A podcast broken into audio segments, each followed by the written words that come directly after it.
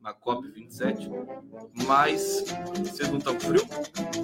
Okay? O, o, o, tempo tá. É, a gente está no. Brasília tá chovendo, é, enfim, o mundo lá em Brasília, né? É, lágrimas de bolsominions. Lágrimas de bolsominions. Tá friozinho aqui. Eu não sei se eu tô doente, alguma coisa assim mas eu tô com frio, tá? Então vocês vão ter que me aguentar assim, agasalhado. Agasalho Conde! Agasalho Conde! Ô, gente, ao vivo aqui, bom dia, boa tarde, boa noite, boa noite, boa tarde, bom dia. TVT de São Paulo, TV 247, TV Resistência Contemporânea, TV GGN, Jornalistas Livres, Prerrogativas e canal deste que vos fala, o Conde. Olha, quero saudar vocês. Uma segunda-feira muito fria, eh, friazinha, mas gostosa. Gostosa. E eu vou começar com uma notícia muito terrível aqui para vocês. Atenção, por favor. É, Preparem-se, isso não é brincadeira, tá? Olha só.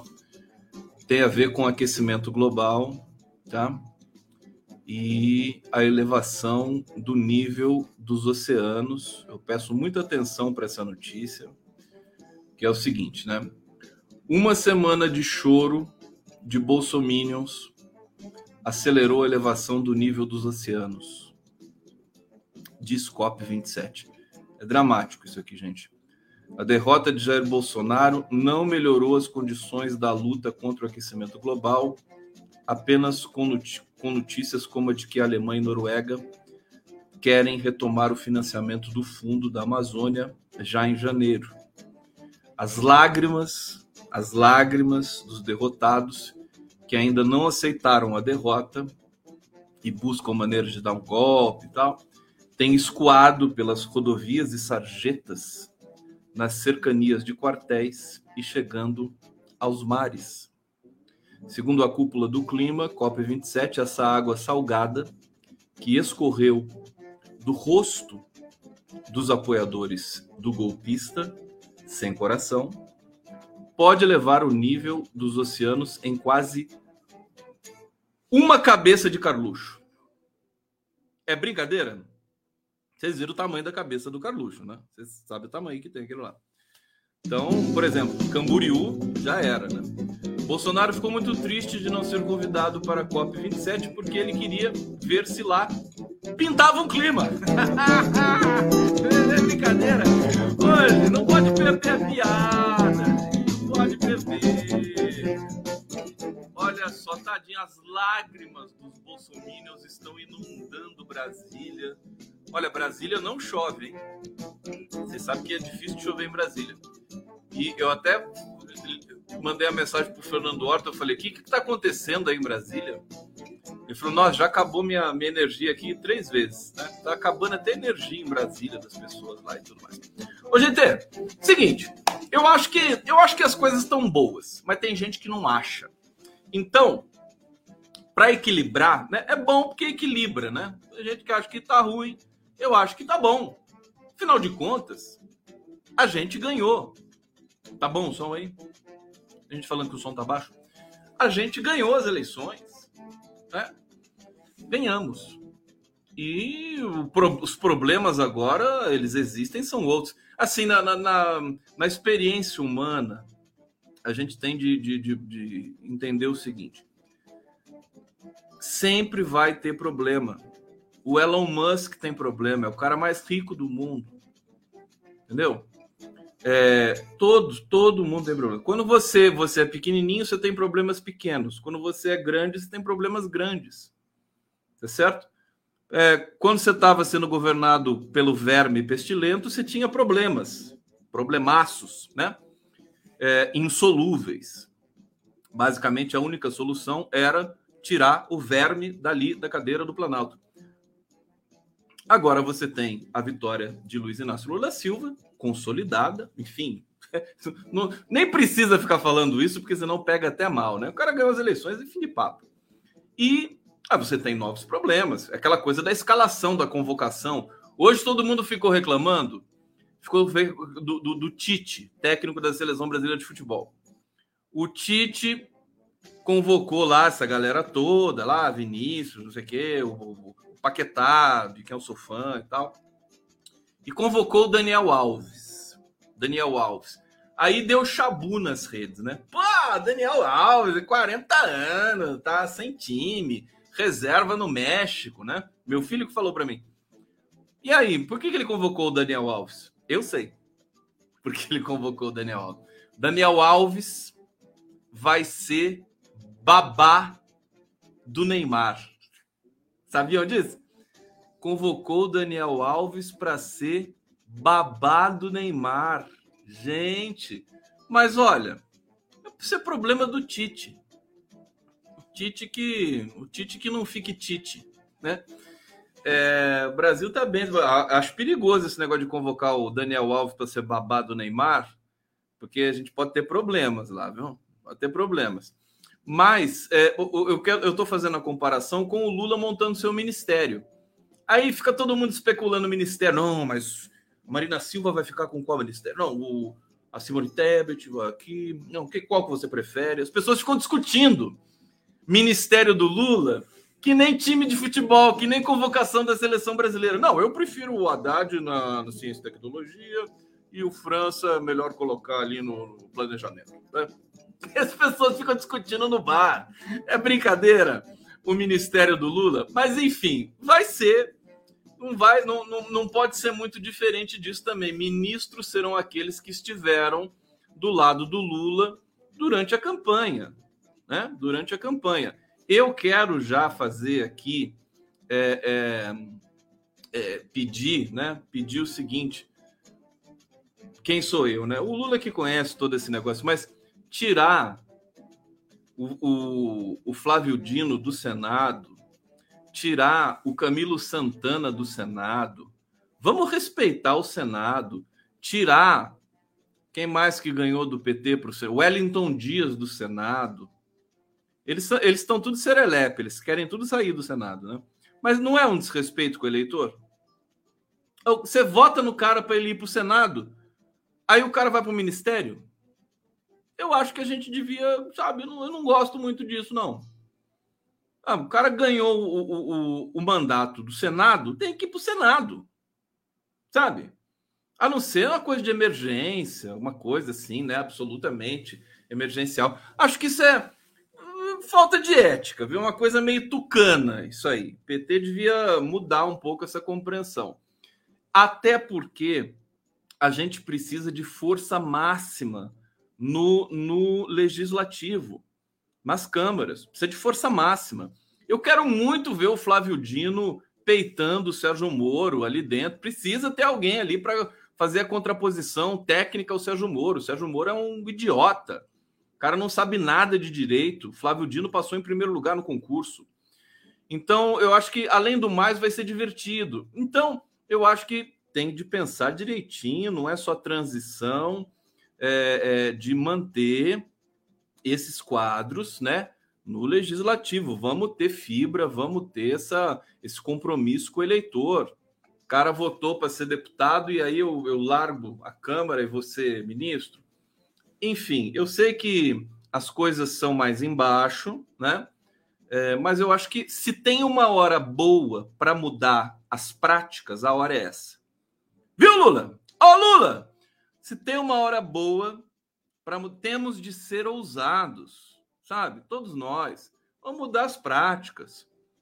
Né? Até porque não ter, tá, tá, tá tudo meio estranho ainda no Brasil a gente tem, eu vou relatar para vocês aqui as ameaças. Agora, quem é a, o novo inimigo, o novo inimigo é, dos bolsominions, né? Dos bolsonaristas, dos fascistas, sei lá o que, de que a gente chama esse povo aí maluco que está por aí, é a polícia. Né? Agora, o, o, o novo inimigo dessa galera é a polícia.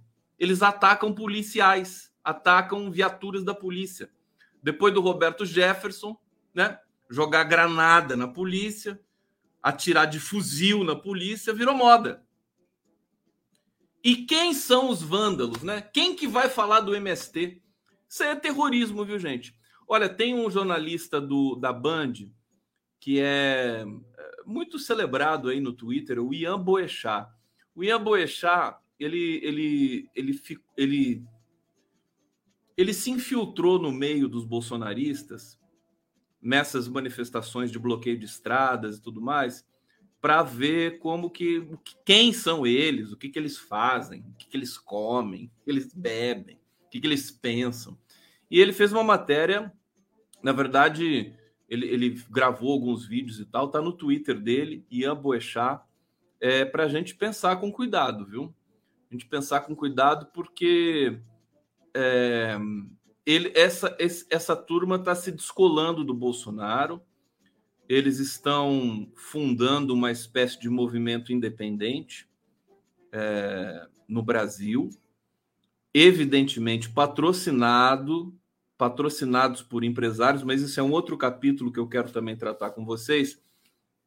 Mas são brasileiros, são brasileiros que que estão lá, eles acreditam que o Lula é o demônio, que o Lula é corrupto, eles acreditam nisso eles têm essa coisa messiânica, né? Fanática, se enrolam na bandeira, rezam, choram. É, é, é, é assustador, mas são, são seres humanos. O que, que a gente vai fazer com esse povo? A gente precisa né, educar, acolher. Logo, logo eu vou fazer uma live de acolhimento para bolsonaristas. Eu estou pensando aqui né, em como eu vou fazer isso. Porque, inclusive, é até estranho, né? Tem muito bolsonarista que gosta de mim. Eu não sei porquê, mas. Ai, Cone, eu sou bolsonarista, mas eu gosto de você. Bom, se isso, se isso é, é, fosse é, suficiente, se, se isso funcionasse como é, uma espécie de aproximação desse, desse segmento da sociedade brasileira que está confuso, que está sofrendo, que não está entendendo nada nesse momento que está pedindo intervenção militar e tudo mais, é, vou fazer uso dessa, dessa, desse suposto carisma aí com o Bolsonaro. Você sabe, é tão engraçado. Vocês sabem, eu já falei aqui, eu fiz um texto. É, aqui, ó, tá até a, a Moema Bittencourt já está falando disso. Ó. Conde, circula uma suposta declaração tua em prol do verme. Sabias? Eu estou sabendo disso. Queres uma cópia? Não precisa, eu já recebi todas. Posso tentar, mas até sair do grupo.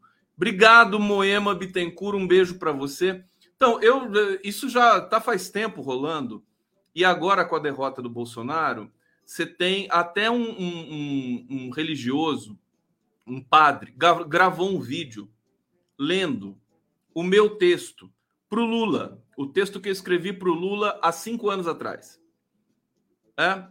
É, só que ele, eles trocaram o nome do Lula por o nome pelo nome do Bolsonaro. Você vê que eles têm uma fixação, ele, ele, eles querem, né? Eles, emulam, é, mas, com, com pirraça e com inveja, é, o todo, todo o imaginário que circunda o Lula e a esquerda.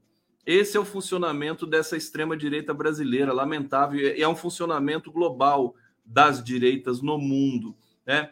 Eles têm inveja, na verdade, eles têm inveja do, uh, da esquerda. A esquerda tem heróis, eu já nem acho bom ter herói, mas eles são é, aficionados nisso, né? A esquerda tem ídolos, tem figuras fantásticas, tem o, o Che Guevara, tem o Fidel Castro, você pode não gostar, mas tem o Mao Tse Tung, tem é, deixa eu ver o que mais. Tem o, o Gorbachev não é de esquerda, enfim. Quem mais? Quem mais de esquerda que é importante aí? Né? Eu, eu, eu, eu, tô, eu tô querendo citar aqui o, o, o Stalin, mas tem gente que tem horror do Stalin, diz que o Stalin é genocida e tudo mais. Eu acho engraçado, porque o Stalin que ganhou a Segunda Guerra Mundial, né? A gente esquece, a gente faz muita. As fake news não são de hoje, né? Mas enfim, tem. É, é, e o Lula é diferente de tudo isso. É diferente de tudo. Lenin, Karl Marx. O Marx era de esquerda? Será que o Marx, Allende, beleza, agora sim, refrescou a memória, né? Ho Chi Minh, Paulo Freire, todo mundo, o pessoal da craque aqui, Trotsky, né? Então, existem essas figuras que são emblemáticas, são iconográficas. E o que, que a direita tem? A direita não tem nada, nada, mas não tem um. Não existe uma figura que seja iconográfica da direita no mundo. Não tem.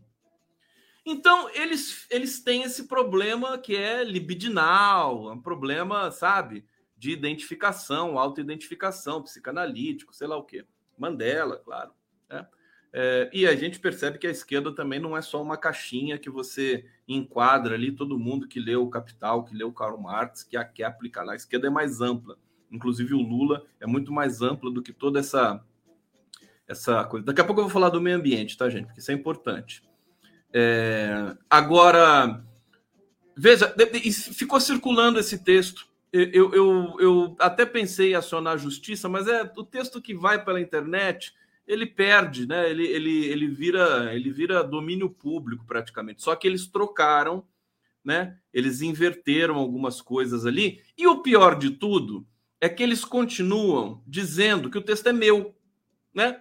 Na hora de, de trocar o autor, né? Podia trocar o autor, né? Gustavo Conde, bota lá, né? Carlos Bolsonaro, pronto. Aí fica mais simples para mim, porque daí tem gente que me procura e fala assim: Conde, você escreveu isso?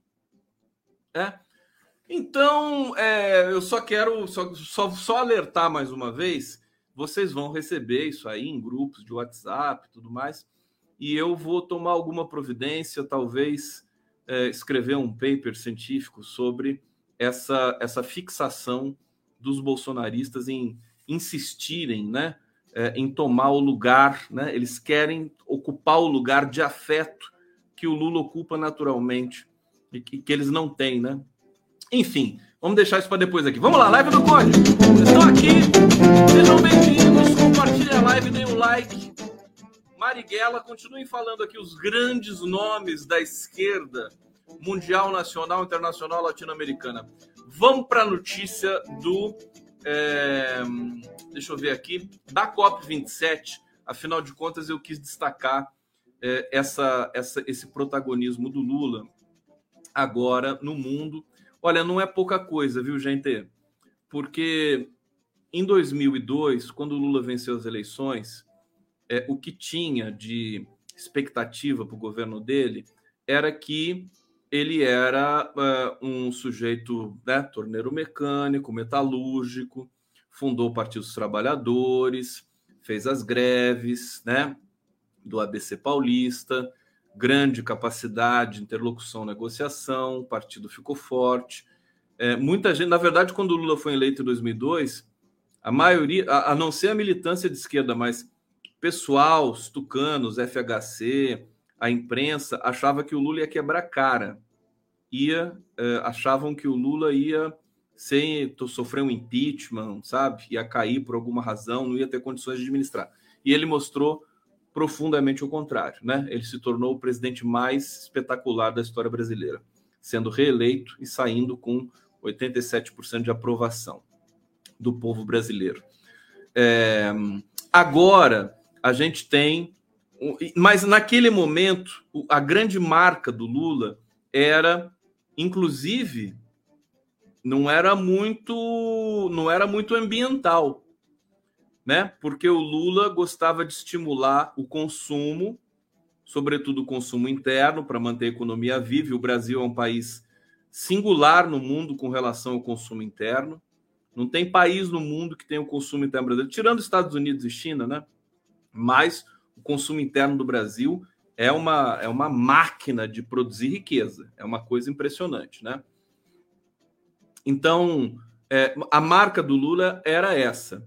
Veja, isso é sutil, isso vai ter impacto na, na concertação internacional e na recuperação da imagem do Brasil e também da economia brasileira e também das características do Partido dos Trabalhadores. Isso é muito importante. Eu gostaria muito que tivesse cabeças pensantes no Partido dos Trabalhadores e não só cabeças é, disputantes, né? Dentro dos partidos trabalhadores tem cabeças disputantes. Tinha que ter cabeças pensantes também para formatar, produzir, idealizar um novo perfil, sem, sem negar o passado, mas produzir um, um novo imaginário para o Partido dos Trabalhadores, porque o mundo está mudando.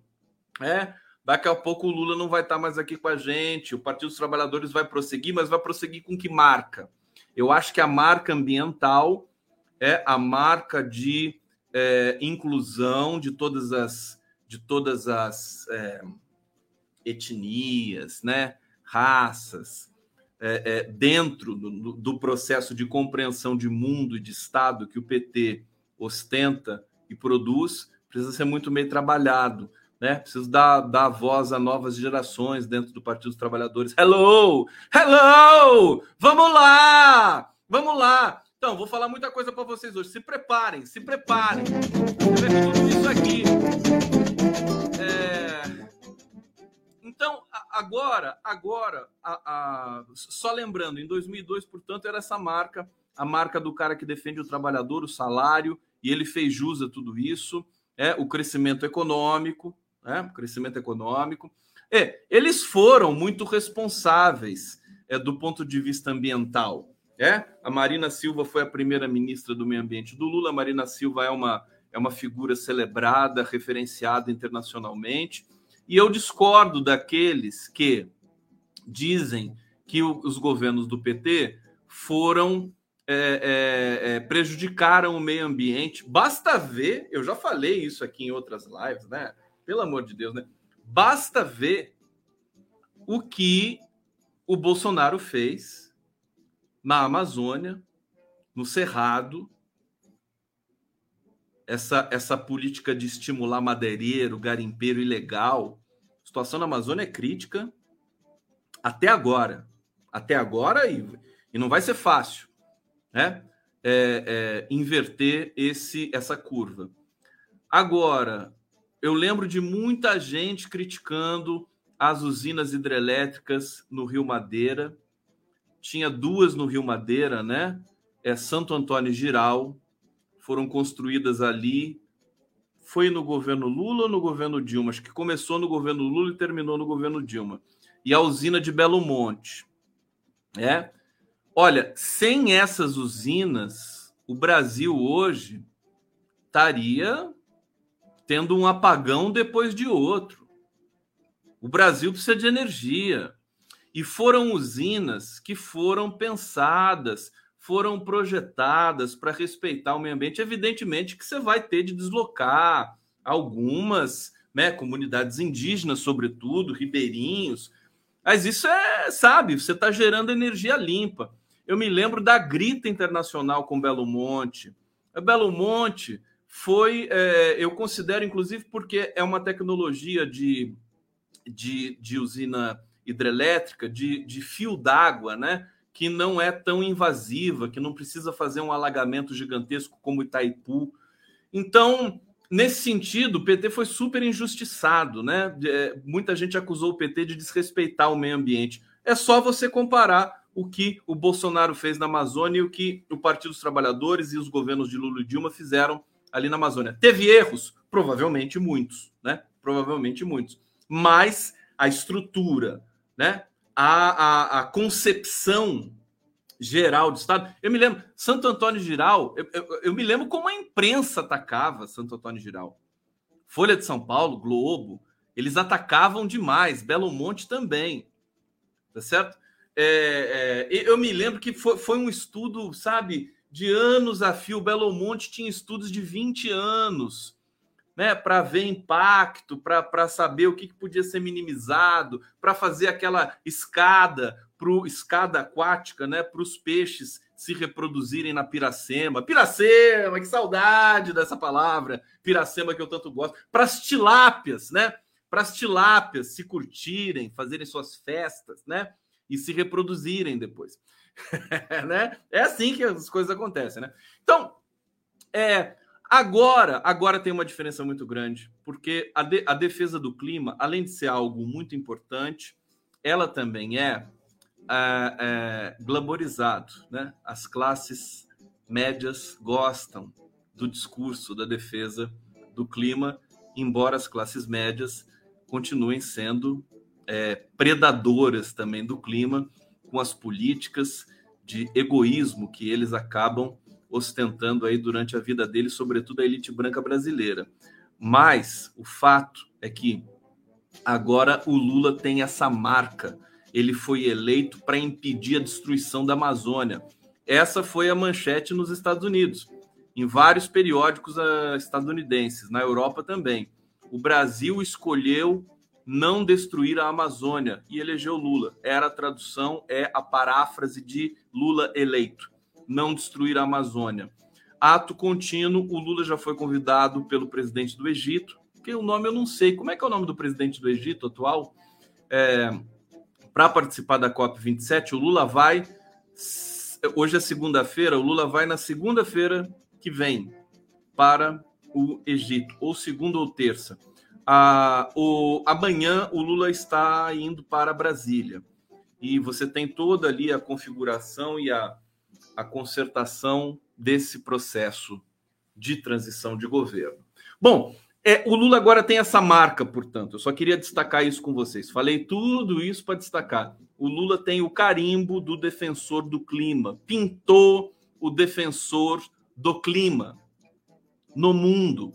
Todos os chefes de Estado estão na expectativa da presença do Lula, porque o Lula representa não só a defesa do clima, a defesa de cumprimento das, eh, dos acordos que foram feitos em Paris, né, eh, de redução de emissão de gás carbônico, de CO2, né, a precificação é, desse, da, das toneladas de gás carbônico. Então, o circuito de contenção do aquecimento global, ele passou a ser um circuito também altamente é, rentável, né? Se você reduz a sua emissão, você vai receber é, você vai receber dinheiro por isso, você vai receber investimentos por isso, né? É, veja o que o Bolsonaro fez nesses últimos anos do Brasil é para tirar o Brasil completamente do mapa dos investimentos internacionais. Isso vale para todas as empresas, né? É, então, a, a gente está tendo. Hoje, hoje foi aventado uma espécie de OPEP.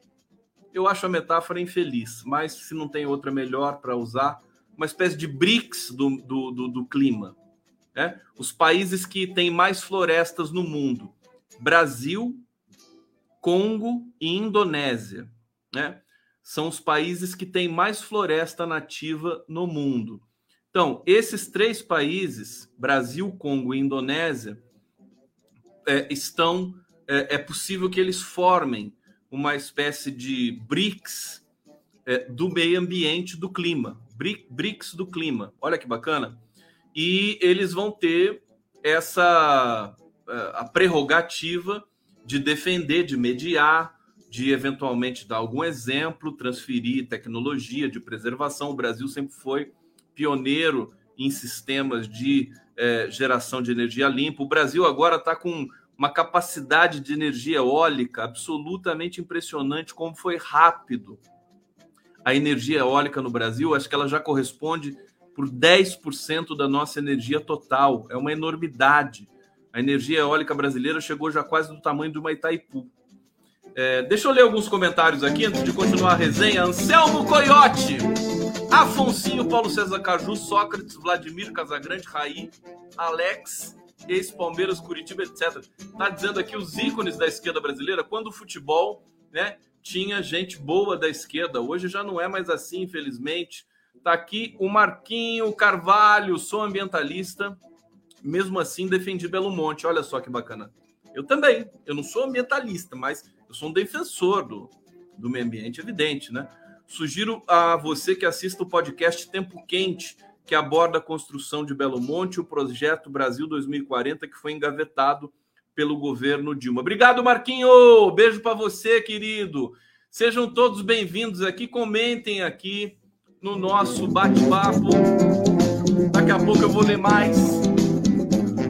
E vou trazer algum bastidor aqui de Brasília nesse momento. Então, só para dizer para vocês, olha, o, o, Lula chega com essa marca muito forte, vai ser muito bom para a gente, vai ser bom para o Brasil e a gente vai ter de reverter tudo o que aconteceu de é, devastação do meio ambiente aí nesses últimos tempos, nos últimos, desde o golpe contra Dilma Rousseff, a coisa ficou muito feia. Bom, vamos falar de transição? Vamos falar de transição! Transição! O Lula tá assim, o Lula, a Janja falou o seguinte: o Lula, o Lula passa na cozinha lá na casa dele e tal, transição. Eu me lembro muito bem. Ah, ei, Marquinho, você gostou dessa? Grande Jair Amorim. Jair Amorim, compositor, autor de Conceição. Eu me lembro muito bem. Vamos ouvir uma musiquinha? Vamos fazer aqui uma transição. Transição, Lula, Lula, Lula, Lula, feijão, feijão puro. Cadê o feijão puro? A gente come só feijão puro,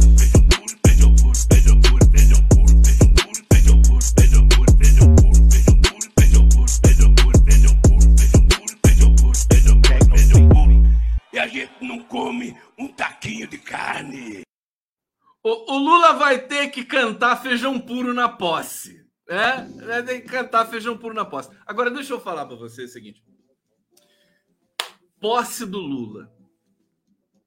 Posse do Lula. Olha, eu estava conversando ontem com meu grande amigo, que eu costumo chamar ele de passarinho azul, né? Um passarinho azul me contou. Esse é meu grande amigo. e, e, ele estava me dizendo, eu vou, eu vou, reproduzir o que ele me disse para vocês, né? Ele é um dos maiores pensadores brasileiros, tá? É uma figura assim, ele não gosta que eu diga quem ele é, todo reservado, cheio de frescura, na verdade. Mas, é, enfim, meu grande amigo. Então, é com quem eu mais troco confidências políticas né, nesses últimos anos aí. E, e o seguinte, a posse do Lula. É, como é que tem que ser essa posse? As pessoas já estão é, preparando aqui a colar. Agora, tem uma coisa que não se pode abrir mão. Não se pode abrir mão nessa posse. Eu vou escrever, eu vou mandar e vou adiantar aqui para vocês, né?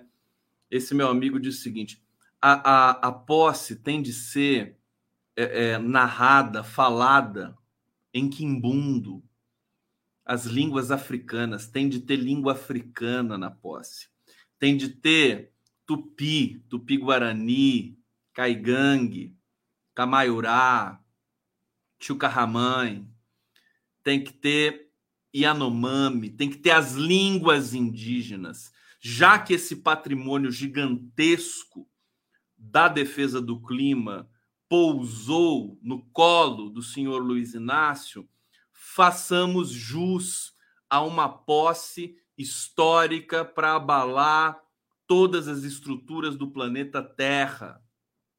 As línguas dos povos originários têm de estar presentes, as músicas dos povos originários têm de estar. Não é contratar Daniela Mercury, com todo respeito, é chamar as comunidades indígenas para apresentarem as suas danças, a sua cultura, sabe? A sua força, a sua o seu apoio decisivo para a eleição de Luiz Inácio Lula Silva. Mesma coisa, o povo negro tem de estar presente massivamente nessa posse. A posse tem de ser um recado para o Brasil e para o mundo. É preciso, né? Olha que cena linda, né? Por exemplo, é, o Lula vai receber a faixa de quem? O Bolsonaro vai vai estar tá na cadeia ou vai ter fugido para Dubai, né? Então, não, o Bolsonaro não vai estar tá por perto, né? Receber faixa de Mourão aqui, ó. Mourão vá para o inferno, né? Para o inferno. Não quero faixa desse verme. Então, de quem que o Lula vai receber a faixa? Vai receber do povo brasileiro, sabe? Tem que passar de mão em mão essa faixa, né? Ali com as crianças indígenas, negras, mulheres, comunidades LGBT que ia mais, povo brasileiro trabalhador ali, né? Aposentados, idosos, crianças, todos juntos ali, passando essa faixa de mão em mão até chegar em Luiz Inácio Lula da Silva. A gente tem essa posse é o evento do século, é o evento importante que vai marcar a humanidade. Né? Um, um, um, um presidente que soube bloquear né, a ascensão da extrema-direita no mundo. O mundo deve isso a Luiz Inácio Lula da Silva. Amanhã a gente tem eleições nos Estados Unidos, eleições no legislativo. Está é, tá em jogo também toda essa necessidade ali de vencer os, é, os extremistas no planeta. Então, isso é muito importante. Eu acho que o Lula realmente chega para marcar uma inflexão global é, em que o planeta possa ser devolvido. Aliás, o planeta Terra, vocês sabem que o, a população mundial acabou de chegar a 8 bilhões de pessoas. É, na semana passada, bateu 8 bi, somos 8 bilhões de pessoas. É, e eu ia dizer o seguinte: a, a, as sociedades, os países, a população, né, a humanidade, na verdade, ela nunca foi muito humana. Né? Parece, um, parece um paradoxo, né? mas a humanidade não é humana, ela precisa se humanizar. Se re... e, e talvez nem se reumanizar, porque ela não foi humana, então ela precisa se humanizar eu conversei com o Leonardo Boff nesse sábado, acho que muitos de vocês assistiram, e o mote principal era reumanizar o Brasil. O Brasil, sim, e o povo do Nordeste sempre nos lembra isso, né? O, o Nordeste, que dá 70% dos votos para Lula, para a esquerda, para a civilização, eles nos mostram sempre o quanto.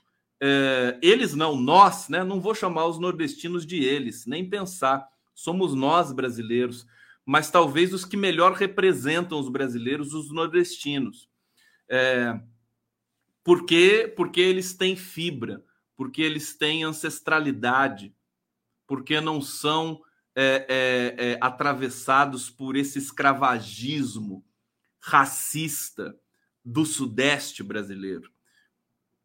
Então, a gente tem uma oportunidade única de humanizar o mundo Vamos humanizar o Brasil e o mundo. Tem que ser ambicioso, não pode querer pouco. E eu acho que processos de humanização, se você pegar a história, né, eles são disparados com um evento bem bem acabado, bem formulado, como por exemplo a posse de Luiz Inácio Lula da Silva. A posse de Lula é um evento que poderia ser comparado, por exemplo, à abertura de uma Olimpíada, à abertura de, um, de uma Copa do Mundo. Tem que ser, não, não precisa ser cheio de glamour, fogos, é, avião do 14 bis voando, essa coisa de, não precisa de tudo isso. Agora, precisa da verdade.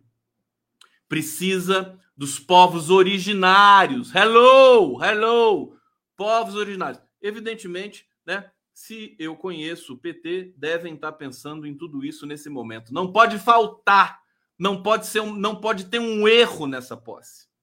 É?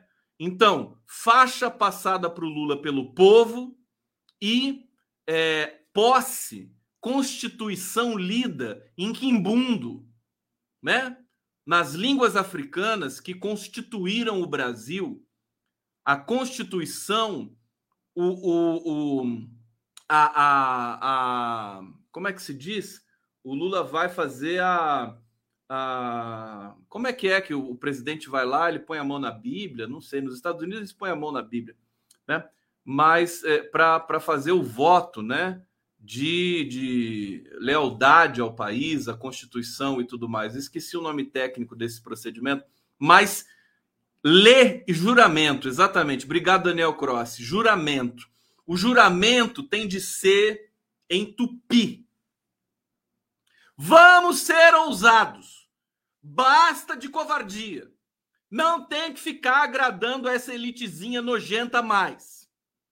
Já fez todas as concessões, já chamou o Alckmin, já chamou todo mundo, o Kassab, tem a direita, tá lá, todo mundo lá, vamos ser, o Lula vai pilotar tudo isso aí, essa máquina, esse zoológico. Mas beleza. A gente precisava disso. Agora, Posse é posse. a posse tem que ser linda, tem que ser impecável, tem que ser tem que ser narrada, lida em Quimbundo em Tupi-Guarani. E quem sabe também em português, né? Eu até sugiro, quer dizer, tem tanta gente, sabe, é, é, é tanta gente competente nesse país, tanta gente que está ali fa tá fazendo esse trabalho de afirmação do povo negro, dos povos originários. Essas pessoas têm de, têm de ser protagonistas desse processo. Bom, tá dito aqui. Já disse. Olha aqui, o Alisson Santos está dizendo aqui: boa noite. A ministra de Lula precisa ter. O Ministério de Lula precisa ter mais negros e mulheres e não deve somente ocupar Fundação Palmares. Concordo, né? Já pensou? Eu, eu colocaria o Krenak no Ministério da Economia. não precisa exagerar, né, Conde? Não, mas é verdade. Tem, tem indígenas é, muito bons em economia no Brasil. Não o Krenak, evidentemente o Krenak é um intelectual, blá. Né? O Krenak poderia ir para ciência e tecnologia, não precisa ir também para o Ministério dos Povos Originários, pode ir para outro. E vamos lá, vamos continuar sugerindo aqui, tá certo? E, é, eu queria, eu estou tentando lembrar o nome de um, de um ativista, artista baiano que eu entrevistei não faz muito tempo aqui, é, que é uma das figuras mais espetaculares que conhece, que estuda a ancestralidade é, do negro no Brasil, fala as línguas quimbundo, dá aula de, quimbundo na Universidade da Bahia. É, daqui a pouco eu vou lembrar o nome dele e vou falar aqui. Vamos nessa! Deixa eu ver se eu acho aqui o nome dele.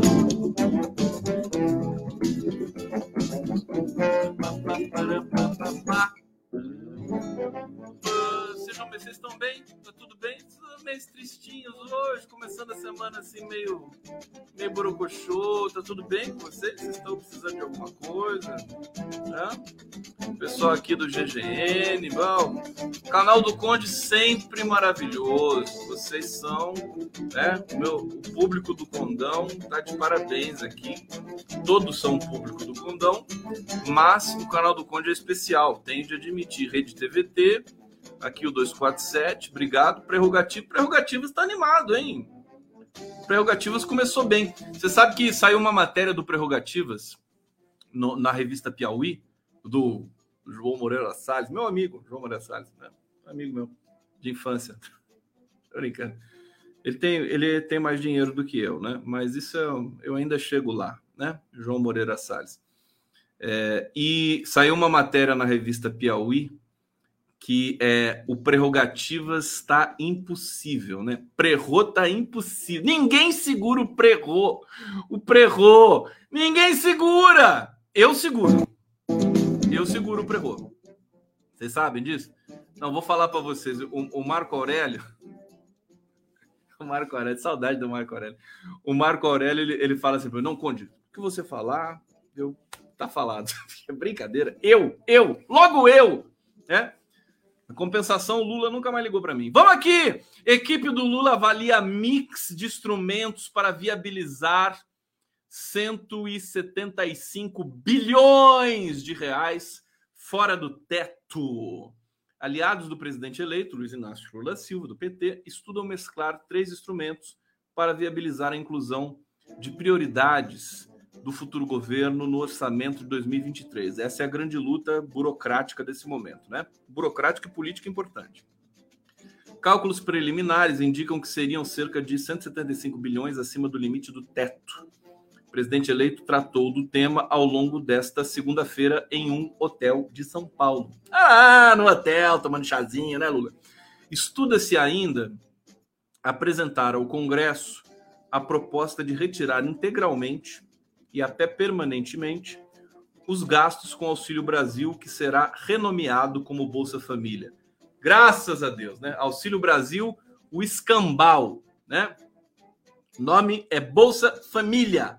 Viva o Bolsa Família! Abaixo o Auxílio Brasil do cálculo do teto. Como isso dependeria da negociação com os parlamentares e análise do impacto da medida do mercado financeiro, não há consenso sobre sua viabilidade. Eu estou trazendo essa notícia para vocês, para vocês entenderem que tem um xadrez complexo de negociações agora em Brasília, justamente para o novo governo produzir essa transição com qualidade. E nós não podemos reclamar. O Ciro Nogueira está colaborando, está contribuindo. Eu tô, confesso que estou surpreso é, de não ver uma resistência, uma pirraça, né? Realmente estava todo mundo cansado do Bolsonaro.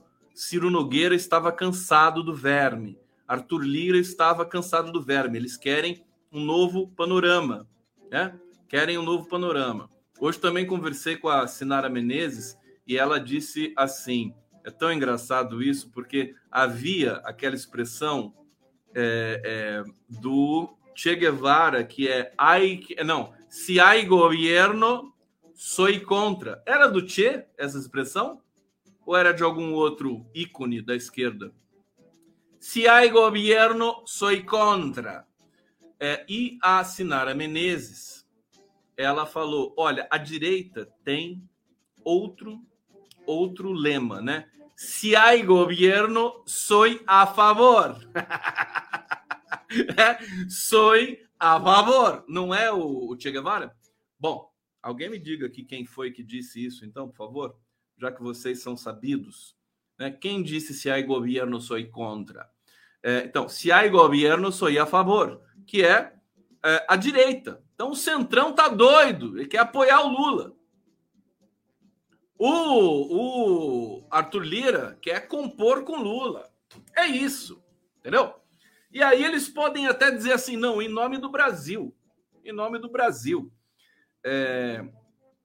Então, isso é interessante. O Lula é, é, e essa transição está sendo feita. É preciso ponderar muitas coisas. Tem muitas coisas que são é, é, que, que, só a inteligência e a frieza do Lula vão poder dar conta, né? Porque existe muito deslumbramento, muita muita aposta e uma certa uma certa como é que eu posso dizer? O PT já não é governo há sete anos, né? Então ninguém pode se dizer assim, não, tenho toda a experiência e sei o que eu faço. Vamos com calma, vamos ouvir o Lula. Por quê? Porque, por exemplo, para você aprovar é, um orçamento maior, para poder dar o aumento do, do Bolsa Família, para poder reajustar o salário mínimo, você vai ter de fazer uma PEC, uma proposta de emenda constitucional. Hoje também passou aqui pelas minhas lives, pelas lives aqui o, do 247, no Giro das 11, com Daiane Santos, o José Genuíno. O José Genuíno tem toda experiência ali no Congresso e ele sabe que é, mexer no orçamento, se não for por uma PEC, pode dar um problema depois se algum juiz entender que aquilo foi uma pedalada fiscal, por exemplo, se eles fizerem em forma de MP, como alguns estão pensando, né? Tem gente pensando em fazer uma MP que é mais simples, que não tem que ser aprovada pelo, pelo, por duas votações nas duas casas do Congresso, essa expansão do orçamento, vamos dizer assim, autorização para poder dispor de mais receita para fazer os reajustes, porque não querem ficar dependentes do Congresso para uma votação. O problema é o seguinte, meus queridos, vocês têm de entender o seguinte: o governo Lula não vai fazer as coisas sozinho né? Essa coisa de pensar em MP é falta de imaginação, vocês me desculpem, né? É preciso dialogar com o Congresso, esse Congresso que está aí. Aliás, não é esse que está aí. Esse que está aí é o, é o dessa legislatura. Quando virar o ano, quando o Lula tomar posse, vai ser outro Congresso. Vai ter zonas de interseção, mas vai ser outro Congresso. E vai ter outra. É, outra outro clima, né? Esse congresso está tá em final de festa, final. Então, ele pode aprovar fácil uma PEC, né? Tá, tá tudo indicando que o Congresso aprova fácil essa PEC que, o, que, o, que a transição é, Lula está pedindo para entrar o ano que vem com já com é, é, ações fortes ali para minimizar, para combater a pobreza, a fome, etc. Agora, o Congresso que chega em janeiro, aí é diferente aí eles vão sentir gosto de sangue. Eles vão querer, aí, aí o preço vai ser alto, aí nós vamos ter que discutir, por exemplo, o orçamento secreto. Né? Ninguém garante que o STF vai declarar o orçamento secreto inconstitucional. Eu até apostaria que isso é difícil. Tá certo? O STF, agora atenção, hello, Lula, Glaze, né, Mercadante. O STF, depois da catástrofe do governo Bolsonaro e de ter de é, é, é, dirimir questões que um Congresso infantilizado não conseguiu dirimir, ele vai querer se afastar das questões que são é, da alçada do legislativo e o orçamento secreto tem cara, bunda, jeito e é, é, ritmo de assunto interno do Congresso. Tá certo? Acho que o STF não vai, vai o STF vai mudar o comportamento com a chegada do Lula. É por isso que eu digo, é, seria bom que tivesse um núcleo de gente pensante, não só de gente disputante, é, nesse, nessa grande aliança que chegou ao governo do Brasil. Tem que ter gente que pensa, sabe? Porque pensar não é fácil, né?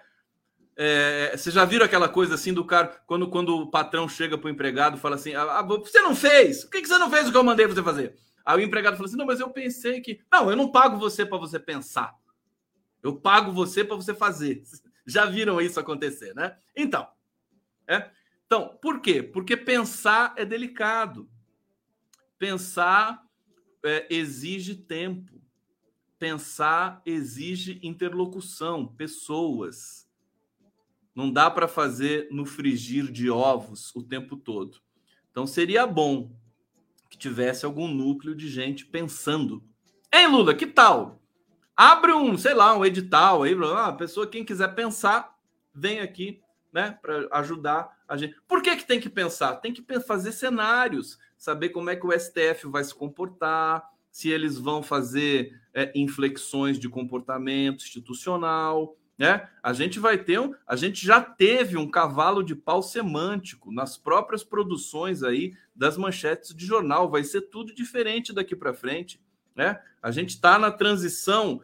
A, não é só a transição de um governo para o outro, é a transição de um mundo para o outro. É transição da nossa realidade para outra, tá certo? E que inclui o discurso, inclui a linguagem. Bom, vamos lá! Cadê vocês? Aqui meu beijo. Cadê meu beijo? Cadê meu coração? Cadê meu coraçãozinho, gente? Vamos lá, segunda-feira, segundo. Segundo, gente. Deixa eu ver aqui o que vocês estão falando. Olha aqui, o Max Pedro. Lula é um think tank ambulante. Ele sim, claro. O Lula é isso. JP Esperança. Lula é amor. Isso que o Brasil está precisando. Ódio é atraso. Amor é progresso. Aqui o Milton Canachiro. Casaco. Casaco, Milton Canachiro. Como assim, Milton Canachiro? Aqui, Maria Angélica Coldibelli. Acredito que Lula irá vencer todos os parlamentares nas questões para mudar a situação do país. É, mas não é bem assim. O Lula vai precisar de um articulador potente ali junto ao Congresso. O Lula não pode articular ele próprio, né? O Lula ele mesmo, ele não pode, né? Ele é presidente da República. Ele tem que destacar alguém para negociar com o Congresso. Quem vai ser? Tem que ser alguém hábil, tem que ser alguém com inteligência desproporcional, como Luiz Inácio. Não pode ser. Eu, eu gosto muito do, do Paulo Pimenta, viu? Paulo Pimenta dá, mas o Paulo Pimenta é estouradão, né? Se o Paulo Pimenta for interlocutor do Lula, Paulo Pimenta vai chegar para o Dallagnol, né? vai, dar vai dar um cola-brinco no Dallagnol logo de cara, né? O Milton Canachiro está dizendo aqui: está chique com esse Vasco combinando com o gorro, com esse Vasco. Casaco, né? É isso que você quis dizer. Então tá bom. Tá bom aqui, ó. É a. Um, um, um, um, deixa eu ver, às vezes eu preciso pensar para ler aqui, não saio lendo de qualquer jeito. Maurício R. tá Xandão tá doidinho para chegar o dia primeiro. Bom, deixa eu ver se tem um, um.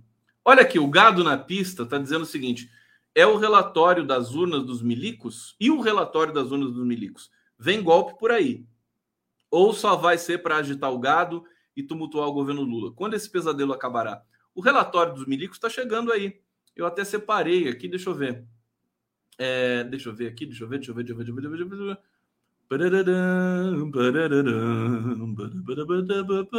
Ó, defesa, matei. Defesa entrega o relatório da fiscalização eleitoral TSE na quarta-feira. O Ministério da Defesa informou nesta segunda-feira que vai entregar ao Tribunal Superior Eleitoral, na quarta-feira, o relatório de fiscalização do sistema eleitoral. A defesa havia dito à Corte Eleitoral que só entregaria o relatório após o segundo turno das eleições. Os militares haviam sido cobrados pelo Xandão, blá blá blá, piriri, pororó. Então é isso, a notícia é essa, né? É, vão entregar a, ao TSE na quarta-feira, dia 9. Esperamos que seja um relatório não golpista, né? Já que você perguntou, tá aqui a informação em primeiríssima mão para vocês que curtem a live do Conde. Bom, não sei se vocês só souberam, vamos fazer uma sessão de rapidinhas aqui. Lula é, chamou o Guilherme Boulos hoje para participar da transição. Importante, o Boulos está ali na transição, né? É, bacana, muito bom, junto com aquele pessoal lá de centro e tal, né? É, outra notícia importante: pastores evangélicos resistem a aderir a Lula e acenos são alvo de patrulha. Gente, é, isso aqui. É, deixa eu ler um trechinho aqui da matéria da sempre competente Ana Virgínia Balucier, da Folha de São Paulo. Ela diz: o triunfo de Lula nesse pleito freou o ímpeto bolsonarista de pastores com envergadura nacional Após passarem a campanha demonizando o petista, eles evocaram uma orientação do Novo Testamento atribuída ao apóstolo Paulo para que se façam súplicas, orações, intercessões e ação de graças por todas as autoridades, porque isso é bom e agradável perante Deus. Resumindo, eles jogaram a toalha, né? Agora, é, passa por um processo também de é, resistência, já que eles ficaram ali sob lavagem cerebral do bolsonarismo durante muito tempo é difícil largar, né? É, então, eu, eu, mas assim, para dizer o seguinte, tudo vai ser, tudo vai ser, é, eu acho que a palavra, a palavra do momento é transição, né? Tudo é transitório. É, o nosso e, e, e tudo tem temporalidades diferentes. Então, quando que vai acabar esses espasmos golpistas nas rodovias, né? É, será que vai acabar? Eu acho que vai acabar. Mas ele, ele pode acabar em 2025. Você entendeu? Pode demorar, pode ser só em 2024. É, então, existe um tempo, né? Existe um tempo.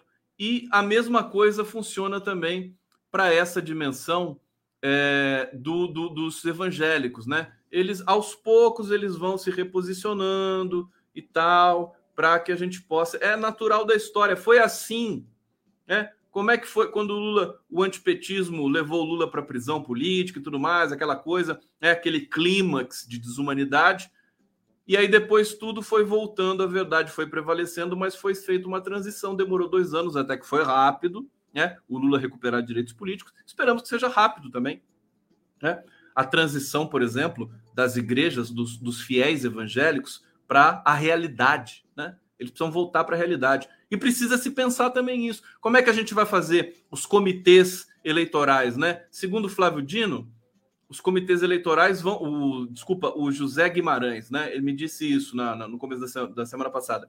Os comitês vão, vão persistir, vão, vão, vão continuar, mesmo depois das eleições. Por que isso é importante? Porque os comitês são né? Eles, eles ajudam a capilarizar a causa e o apoio a Lula eventual, de repente, ter de ocupar as ruas. Eu queria terminar hoje a live. Olha, o Biratã tá. O Rosa Passo vai ser um relatório golpista, Conde. Eu não sei. Eu acho que eu acho que vai ser um relatório apagado, que ninguém vai comentar nada. Sinceramente, né? Acho que está muito tá, tá muito broxou demais esse tema, a meu ver. Vamos esperar vai ser logo ali adiante, daqui a dois dias.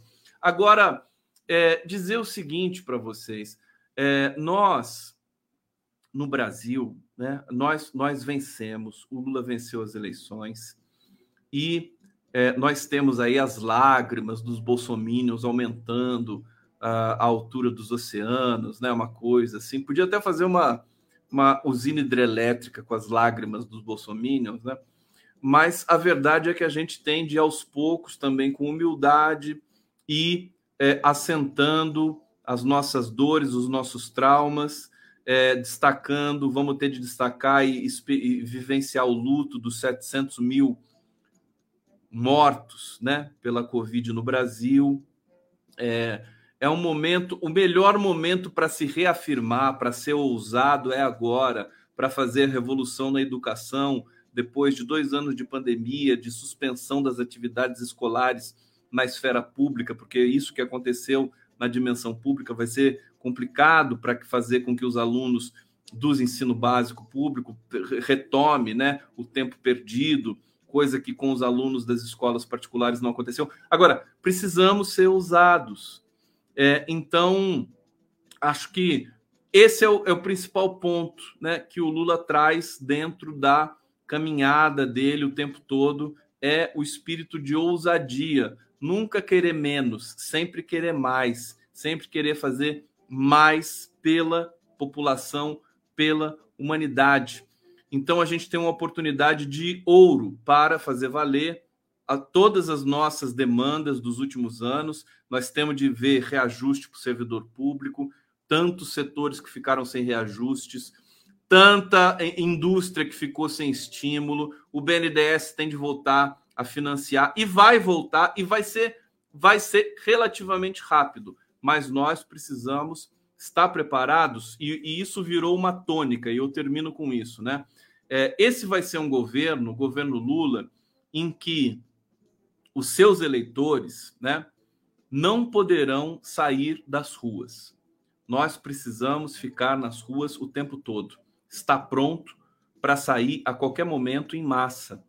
Esse é o grande detalhe que eu acho que os movimentos sociais, eh, os grandes movimentos, as grandes organizações brasileiras como o MST, como o MTST, como os sindicatos, como os próprios partidos políticos do PT, né? mais a sociedade civil como um todo, nós precisamos estar prontos para tomar as ruas a qualquer momento. Por exemplo, 15 de novembro, está chegando aí. Vai ser o dia que o Lula vai viajar, vai ser uma terça-feira, ele vai para o Egito. É, será que os, os, bolsonaristas, evidentemente, vão fazer alguma coisa no 15 de novembro? Né? República, né? Eles vão querer, é, vão querer chamar atenção para isso. Então, a gente tem de estar tá pronto para dar resposta, a gente tem de estar tá pronto, eventualmente, para fazer frente a esse tipo de coisa, né?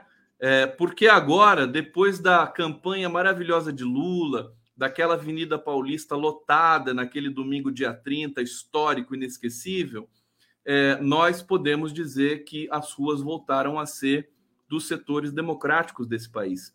Então, vamos fazer valer. Eu estou apreensivo com é, a Copa do Mundo tá vindo aí, eu falei para vocês o futebol, como é que vai ser? Eu vou fazer uma live especial disso, estou preparando, né?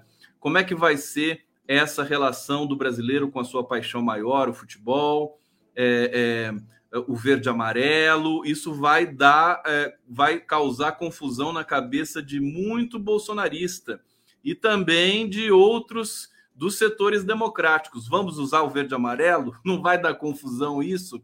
Vamos torcer, seleção vai vencer. Só falta isso, né? O Lula vence agora, seleção campeã da Copa do Mundo. Será que, se o Brasil for campeão da Copa do Mundo, a gente vai dar a mesma importância que a gente dava no passado recente? Eu também acho que não, né? Porque é, é, a gente tem coisas mais importantes para se preocupar.